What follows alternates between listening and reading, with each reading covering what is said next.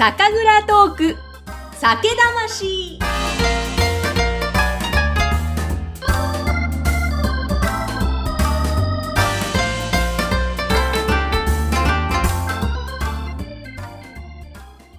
皆さんこんにちは酒魂の山口智子です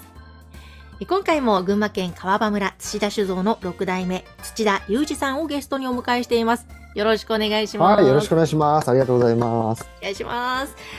あの、2年前にご出演いただいて、はい。私はつい先この今年の夏ぐらいに、はい。群馬の方に山登りに行った時に、よね。はい。あ、そうだ、土田さんのところが近いと思って、久しぶりに蔵伺ってお酒を買ったり楽しんだんですけれども、やっぱりあの、久しぶりに川場村伺ったら、本当自然がやっぱり、もうまだまだ豊かで、そうですね。ね、空気も美味しいなということで、はい。まあ、2年前に伺った時はちょうどお米がすごく綺麗で、まあ、収穫前だったのかなうん、うん、なんか。黄金色に輝いていたイメージがあったんですが、このお米に関しても結構あのこれからお米作りにも関わってそこから、はい。あのいろいろお酒作りを始めたいんですはいみたいなお話もされてたんですが、ね。その後そのお米に関してはいかがですか？えっ、と、ちょうど今年に川場村の方から田んぼを1.5単ぐらいお借りすることが、お借りというか共同で、えっ、と、作業させてもらうことができて、うちにこう農業に強い若い子を入れたので、非常に興味を持ってる。えっ、と、その子がこう従事しながら、我々、あの、うちの星野なんかも手伝いながら、で、あの、そお米作りをとりあえず1回目、えっと、我々が目指したのが自然栽培米って、その、まあ、肥料とか農薬を使わないっていうのを、えっと、やっと1回目ができて、えっと、収穫することがこの前できました。へえあの肥料も農薬も使わないっていうことですよね。えこれ栽培の最中っていかがで大変だったのではえっと、結局農薬使えないんで、めちゃくちゃ雑草が入るんですよ。もう雑草との取り方の戦いで、あそうそう。で、それで学んだのが、えっと、初期でちゃんと田んぼを、こう、うまくて抽象的ですいませんが、やっていくと雑草って生えにくくなるんですよ。だから後の作業が楽、楽になるんですよ。けどこれ日本酒の酒問も一緒で、木本なんてやってると、初期に、まあ、いわゆる雑菌がちゃんと淘汰できてないと、後で取り返しがつかなくなってるんですよ。で、まさに農業と一緒なんだなと。ちゃん、ちゃんと雑草が生えてこないような、うんその、か、管理をやっていくことで、後が楽になる。日本酒も木本も一緒で、えっと、そこで手抜くといろんな雑菌が入るんで、まあ、後で変なことが起きるっていうのは、まさに農業と一緒なんだな。で、それが嫌なんで、例えば農薬入れて楽にするとか、日本酒だったら、えっと、し乳酸入れて測定にすれば、確かに楽なんですけど、さっき言った同質化、まあ、どこでも同じになっていくよねってなっていくので、あ、これはまさに近代化に伴って同じ味ことを農業もお酒も歩んでたんだなっていうのを実感しましへえなんかお米作りをやる中でまたた。うん。気づかれたことがあった。え、でも実際その自然栽培米で作ったお酒というのは何かこれまでと違いはあったんですか？あ、えっと、うちのは今年からなんで、えーなんですけど、その前からも自然栽培をやってるんですけど、うんうん確実に味が違います。もちろんまだエビデンスはないんです。自然栽培米だからと。けど、自然栽培で作ると、あーてるお酒に関しては、えーちょっと前にお話した雑味というのが非常にこう少なくなって、うんより、えっと、吟醸みたい、味があるのに吟醸みたいに、後味が綺麗なんです。だから、お米をなんで削るかというと、タンパク質を取るために削ってるんで、削る必要がなくなっちゃうんですよ。雑味が少なくなるんで。うん。で星野も当時も成分はすごいごっつい味なんですよ。はい。派手な味の、いわゆる酸度とかアミノ酸とかグルコースっていうの。けど飲むと明らかに軽いんですよ。で、まだ証拠はないけど、まあおそらく自然栽培米のお米の違いなんだろうな、っていうので、まあ今まで我々お米ってあんまりこう重視をしてなかったんですけど、あやっぱりこう栽培の仕方で味は変わるんだろうな、っていうとこは、なんとなく今。で、ここれはまだオカルトなんで、全然我々も証拠がないんですけど、もしかしたらこう、来る微生物も、ね、原料が違うんで、えっと、彼らも環境を選んで多分、好きな環境があるはずなんで、もしかしたら来てる微生物も違くなるのかな？なんか自然栽培だとそういうことがたまにあるけど、まあ、まだ確証はないんだけどわかんないよねっていう、不思議です。本当面白いです。不思議ですね。何か目に見えないところの何かが働いていたりっていう可能性があると。そうなんですよ。へえ、でも、あれなんですかね、こう、農薬を使っているものと比べて、お米自体の栄養素だったり成分も全然やっぱり違ってあ、はい。あの、ど、さ、どちらかというと肥料の方のが結構重視してるんですけど、やっぱ肥料が少ないと、こう、余分な栄養素が入んないんで、お米がこう、なんていうんですか、自分で守んなきゃっていうことが起きるんですよね。はで肥料を与えると、まあ今で言うと、言葉が肥満、肥満児みたいなうん、余分に溜め込んじゃうんで、もうちょっと、こう、お米の方も余分な味がついちゃうんで、で肥肥料をあげると最小限のタンパク質で自分たちも生きていかなきゃなんないんで、うん。えーっと、そこで多分引き締まった味に、えーなるんだろうなとは思っておー、なんかまた新たなます。可能性が広がっていってるんですかね。はい。はい。それで、それを当然、えーっと、自然栽培については削らない皆さんが食べる1割ぐらいしか削らなくて、お米の味をこうドーンと出して、うん米の良さをこうもっともっと表現していけんじゃねえかなって今思ってます。いやー、いいですね。あの、ちょうど2年前お話を伺った時も、その精米培養90%と、あそうですね。はい。ほとんど食用米っていうか食用米ですね、というところにこだわってますって伺って、結構なんかそこから割とそういうのに取り組み始める蔵が増えたのかななんていうあ、そうですよね。印象がね、あったんですけれども。はい。でやっぱりこう、さ、あの、自分たちがやっていることの意味合いとか、自分たちができないことってなると、ね、えっ、と、兵庫県の山田錦持ってくるって削りますっていうのは、あある意味、ある程度、誰でもできてしまうので、うんだったら地元のこの住み着いている、このい意味合いを出すにはそういうことかなと。で、我々としては、せっかくなんで、こう、蔵に住み着くう金、あの、今年、や、去年か、やったもう一つの面白いことは、その、蔵に住みてる金を見える化したんです。えー？ど、どんな子がどこに住んでるかっていうのを、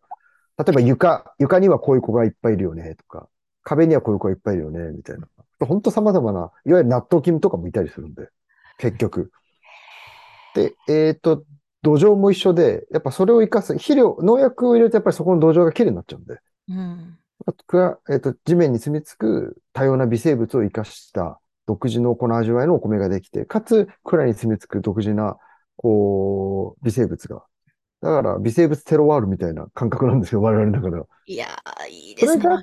あ、ここでしか飲めない味ってこれかってなるんじゃないかなと思って今、探求を深めてます。へえ、見える化するっていうのがまた面白いんですけはい、ど、面白かったです。なんかもやしもんの漫画をあ、思そうい出してそうそうそう、ました。はい。だからちゃんと木本も、えっと、微生物がどうなってるかを見てて、やっぱ最初はいっぱいいるんですよ。いろんな微生物が。でちゃんとだんだん淘汰されて、必要な乳酸菌とか、必要な酵母だけになってるっていうのが、ちゃんと見える化できてて、へこれはね、めちゃくちゃ面白かったです。え、面白いですね。じゃあ、大体今土田さんの中で、あ、ここにはこの子がいるんだろうな、みたいな、なんか、ちょっと見えてきてるんですあか、そうですね。でももしかしたら今年また調べれば多分変わってる可能性があるんで。ここがまた面白いですよね。はい。そうすると今年ちょっと違うよね。そうなんだよね。微生物違うからね。みたいな。本当になんかもう、微生物の世界、はいいいですよね。もう面白い。なんか面白いです。今はどう感じてますか？微生物とか菌に関して。あやっぱり多様なお酒を作るのは多様な微生物の力を引き出すことが鍵なのかなと思ってまして。で、昔の人はそれをやってて、まあ、その科学がない時代は逆にいっぱいいるから大変だったと思うんですよ。だかうんら科学的にいろんなものを入れて整えてきたと思うんですけど、まあ、ここまで整えられる時代になったんで、まあ、それはこう誰でもできる時代になってきたんで、僕の中では下手すれば、もしこう、酒造りが解禁されていけば、誰でも作るようになれば、同じような味がいっぱいできちゃうんだろうなと思ってるんですよ。ってことは、プロとしては違う味を作っていかなきゃいけないんで、うんあれです。ほら、写真が今当たり前に撮れて AI で絵を描く時代になると、だんだんプロって必要なくなってきちゃうわけじゃないですか。うん、うん、もうカメラが当たり前に撮れて。うん、うんっていう時に、プロと違いって、やっぱこの写真撮れないよねってことだと思うので、お酒作りがこう、誰でもできるようになってきちゃうと、味噌醤油な、ね、味噌なんかじ手前で味噌を作る人が増えてくると、買う必要になってくるわけですよね。うん。そうするとお酒業界としても、この味やっぱここでしか出せないよねっていう出していくのが、まあ、さっき言った微生物を、多様な微生物を使うことかなと今思ってます。そうなんですね。はい面白い。あの、でもそのお米の話で言うと、あ、さっきのね、自然栽培米のお酒ははいジョーというお酒ですよね。あはい、今、情報出させてもらってます。そしてこの、まあ、これはあの、タイ米になるんですかね。海外のお米を使ったお酒でも成功されたんですよね。あそうです。研究醸造、去年が14、今年が25と出したんですけど、うん。これがこう、今までね、酒米じゃなきゃダメとか、まあ、それじゃなくても食米、日本のお米じゃなきゃダメって思ってたところ、まあ、タイ米系、中、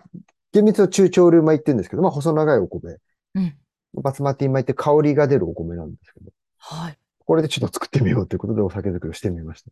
え、これもまたすごく人気だとそうなんですよなん。ですけども、味わい的にはどういう感じえっと、去年はある程度ちょっとさっぱりだったんですけど、今年は味を出して、こう、ガッと、こう、本当に濃厚な味わいが出せたんですけど、まあ皆さん誰もが、え、こ、ここれいいじゃんって言っていただけるので、うん。もはやお米は何でも、こう、お酒になるんじゃないかなという確信を得てます。いやー、もうこれはもう土田さんがやったからこそ、うん分かった可能性とかなのかなとも思あ、うんありがとう。ですけれどそうですね。も。お米の味わいを出すってことを使命感にしてきたんで、いやー、うん。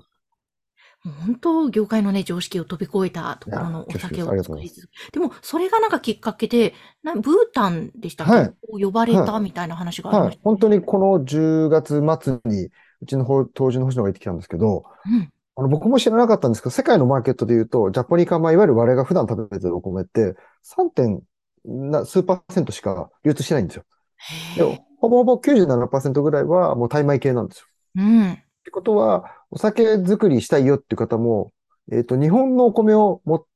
て、酒米を持ってきて削るということにネックがあったんで、うん。地元のお米で、しかもそんな削らなくていいんだってなれば、非常にいろんなお酒がこう、世界中で作れる可能性が出るんだなと思ったので、まあ、たまたまタイ米は本当ごきっかけで群馬で作ってる方がいて、